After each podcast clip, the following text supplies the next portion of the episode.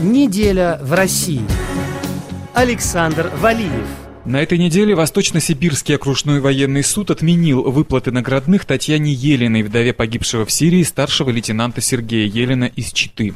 Сергей погиб в мае прошлого года в сирийской провинции Дейр-эз-Зор. Старший лейтенант Сергей Елен был посмертно награжден орденом Кутузова. Командование войсковой части после его смерти издало приказ о награждении погибшего суммой в размере пяти окладов. Это около 159 тысяч рублей. Однако в январе 2019 года решение о выплате наградных отменило Управление финансового обеспечения Минобороны по Забайкальскому краю, посчитавшее его незаконным.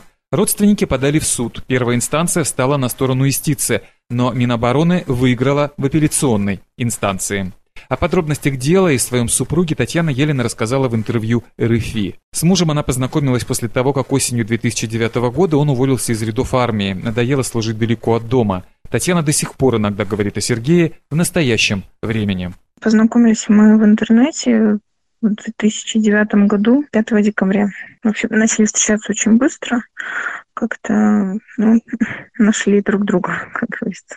После армии, соответственно, он только вставал на ноги, э, заканчивал второе высшее образование, таможенное дело. И вот собственно, когда познакомились, он защищал диплом. И решил по второму образованию идти в таможенные органы. Ну, обратился в Читинскую таможню, мы посоветовали ехать в Забайкальскую таможню. Прошел по конкурсу сразу на главного инспектора.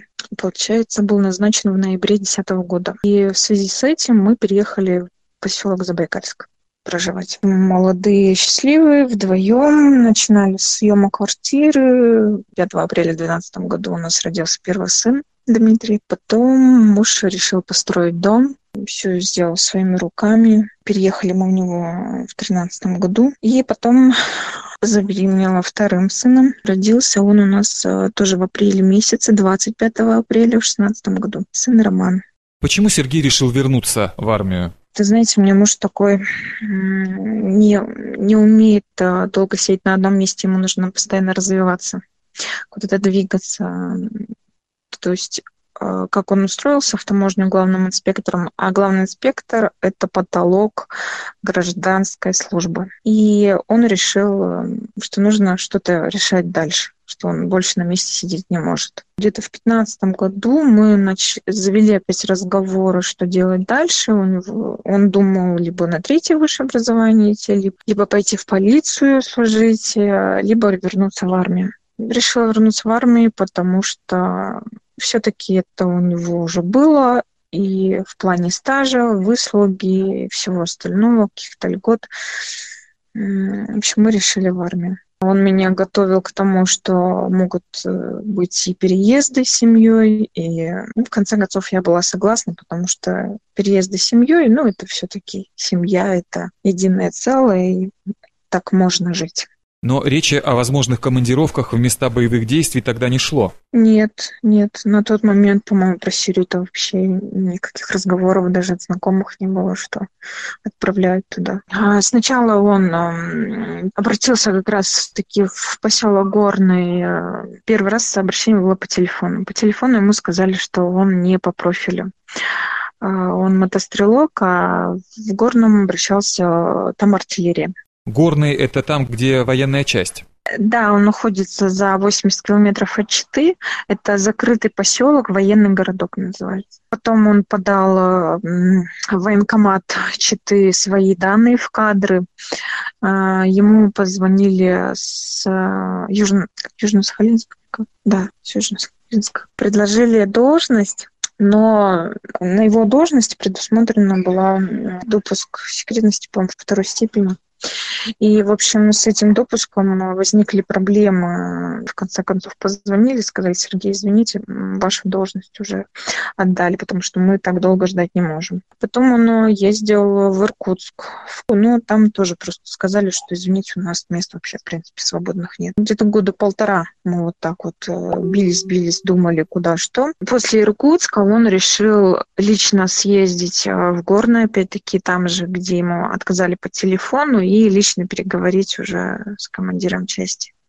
И ему сказали, вы нам подходите. И нам позвонили в, в Новый год, 31 декабря, сказали, что Сергеевич, вы назначены, просим вас явиться в часть после новогодних праздников, в январе 2017 года. Муж собрал вещи, уехал в части, начал оформляться, проходить комиссию. Моя задача была выставить дом на продажу и заниматься продажей дома и переездом. Он достаточно быстро освоился, все очень быстро изучил, там очень сложные формулы. В общем, в артиллерии все сложно, но может достаточно меня быстро все схватывал, быстро все изучал, чему удивлялись офицеры, сослуживцы. И достаточно за короткий период времени его, ему еще присвоили должность э, старший офицер батареи. Вы не жалеете, что не уговорили его тогда пойти работать в полицию, например? Я его всегда, в принципе, поддерживала в его решениях.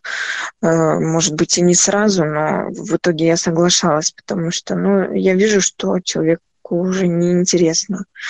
А в таможне ему он не может сидеть на месте как-то на армию больше все равно был расположен, что надо дослужить, что это все-таки было брошено, надо доделать то, что было начато.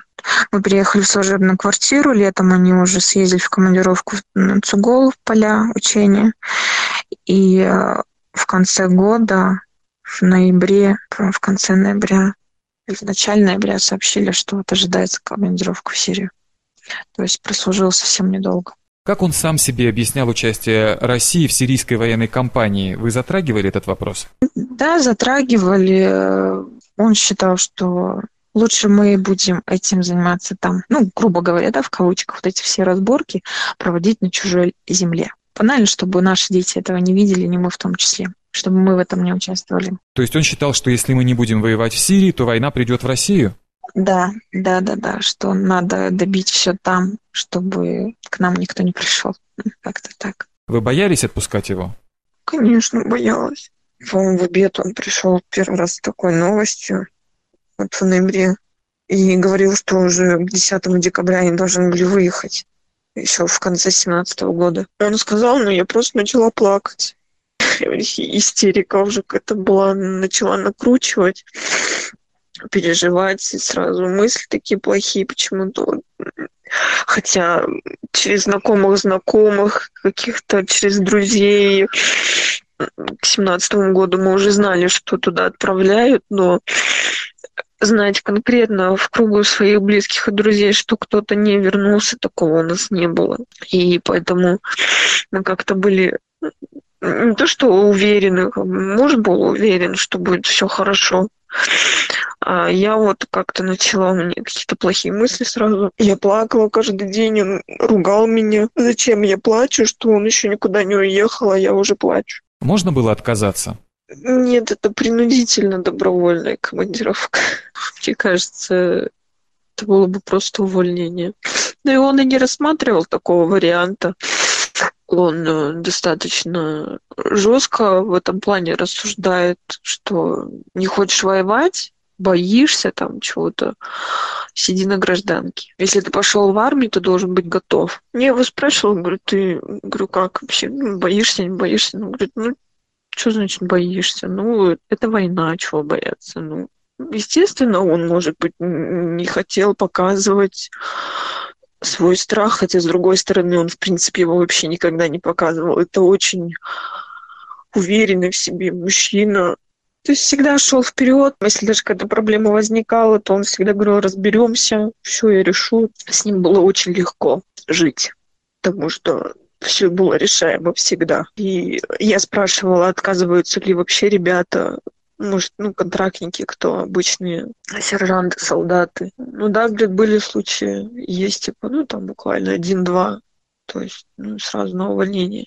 Если не секрет, о каком вознаграждении шла речь за эту командировку? Там на месте оплачивались командировочные э, в районе где-то 30 тысяч, но половина оплачивалась э, рублями, половина в долларах. Это лично на руки. А здесь тоже за командировку выплаты должны были быть, но они были, но у нас получилось две выплаты всего было с задержкой. То есть они уехали в марте, а выплата первая была только 10 мая. Хотя по разговорам, что больше должно быть.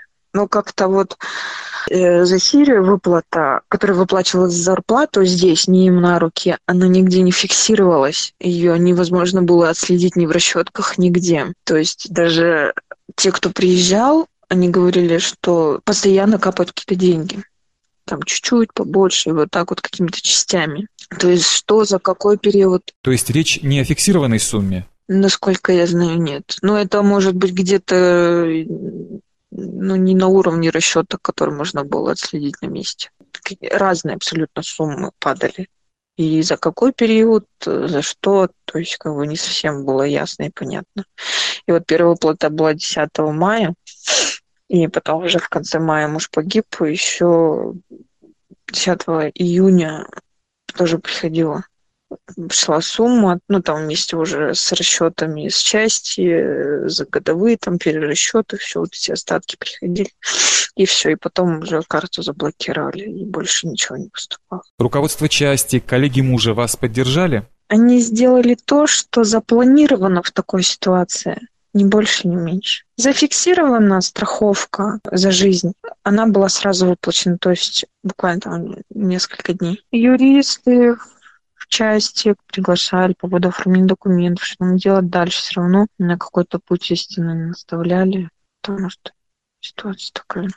Вот с переездом, естественно, в части ребята конечно, все обращайтесь по любому поводу, там, чтобы помочь. Приезжала я, ребята приходили, помогали. Ну, как говорится, чем смогли, тем помогли. А о родителях Сергея позаботились? Ну, дело в том, что страховка, она делится поровну жене, детям и родителям. Ну и получаем пенсию по потере кормильца, в том числе и родители тоже. Как они относились к этой командировке? Мама переживала, конечно. И ему, когда сказали, у мамы такая, как сказать, реакция непонятная была. Растерянность какая-то, и она не поверила сначала. Вроде как не всерьез. Потом, когда отменили декабрьскую, ну, вроде как на неопределенный срок, э, Наташа всегда говорила, ой, да, может, вообще ее не будет. Типа, отменили и все, и забудьте типа, про нее, про эту командировку. А потом, когда уже сказали, что они должны были уезжать в конце февраля, и мама все-таки не верила до последнего. И вот так получилось, что они приезжали к нам в Горный в конце февраля, мы посидели за столом, то есть, ну, вроде как проводить. И после этого вот Сережа как уехал, и, к сожалению, он родителям так и не позвонил за все это время. Я ему говорила, вот, ты родителям звонил? Да некогда, как бы. Мама всегда звонила мне и спрашивала у меня. Ей этого было достаточно. Сережа звонил, звонил, все хорошо, все хорошо, ну, слава богу. И звонил он только мне, больше никому. И по телефону мы разговаривали только о нас, о детях, как мы здесь живем, а у него просто хорошо-хорошо, и все. Перед этим мы разговаривали, по-моему, три дня подряд. Хотя до этого там раз в неделю, в субботу в основном звонил в выходные. А здесь вот мы разговаривали 20, 21, 22. И в эти дни я его опять же спрашивала. Говорю, ты маме позвонил? Да нет, ну все, все, все, сейчас позвоню. То есть это, по-моему, даже было 22 числа. Я была уверена, что он позвонил маме. Вот прямо ни капли сомнений не было. И потом 23-го узнали от посторонних эту новость, 24-го нам сообщили уже официально. И там сколько вот день-два прошло, и Наташей разговариваем. И она говорит, он мне ведь так и не позвонил. Возможно, он не чувствовал опасности? Ребята говорили, что вот как раз на той заставе, куда они заступили, что ему не нравилось расположение, его не устраивало расположение пушек. Вот, то есть, как приказали сделать, так они и сделали. Ему его это все не устраивало, он достаточно грамотный, мудрый, грамотный в этом плане, ну, во всем. И вот он что-то вот, он говорит не так, все неправильно должно быть вот так, вот так, но ничего сделать не могут, приказали, и все, и должно быть вот, и никак по-другому. Вечером он всех прошел, всем строго-настрого наказал, что ночью будет песчаная буя, будьте осторожны, будьте на чеку, будьте аккуратны, дал указания каждому. И я все-таки думаю, что именно в этот вечер перед нападением все-таки было какое-то предчувствие. Правда, что афганцы, которые должны были стоять в наряде или карауле, оставили свой пост той ночью? Я тоже как до конца это всего не понимаю, но то есть ребята, когда приехали, рассказывали, да, что ну, мы там считаемся советниками, то есть вроде как сирийцы воевать-то должны там защищать себя и свою родину. А получалось наоборот. То есть наши русские воевали, а Сирия как, ну, в качестве охраны, подмоги там или Именно в эту ночь ребята сказали, что сирийцев вот перед нападением вообще не оказалось. То есть как-то они вот так вот спасли себя тихо, мирно ушли и даже не дали никакого сигнала. Как вы думаете, почему Минобороны судятся за эти деньги? Там ведь относительно небольшая сумма. 158 600, по-моему, да. Да, 5 окладов у каждого э, за награду. Сумма разнится в связи с должностями. В постановлении написано материальное поощрение, которое полагается с, ну, с, на, с наградами, оно выплачивается действующим военнослужащим. А так как э, ребята, муж мой, уже были исключены из списков, из состава части. Их исключили из э, списков 24 мая, то есть 23 день гибели, 24 уже исключили. А приказ о награждении подписан августом. Приличный э, промежуток времени. Они упираются на то, что он, они уже были исключены, они были уволены, поэтому никакая выплата не полагается. И еще к тому, что выплаты не предусмотрены третьим лицам. Но опять же,